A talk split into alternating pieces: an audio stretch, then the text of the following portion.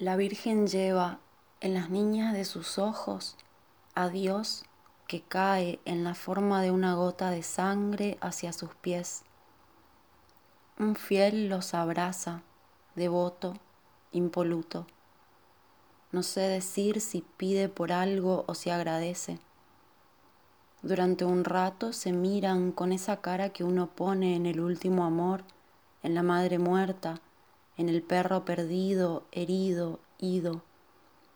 El gesto es San Sebastián con las flechas interrumpiéndole todo el cuerpo. El gesto es el perfume de rosas a los pies de Cristo, que quien no se atrevería a lavar con su pelo. Hay un halo indecible.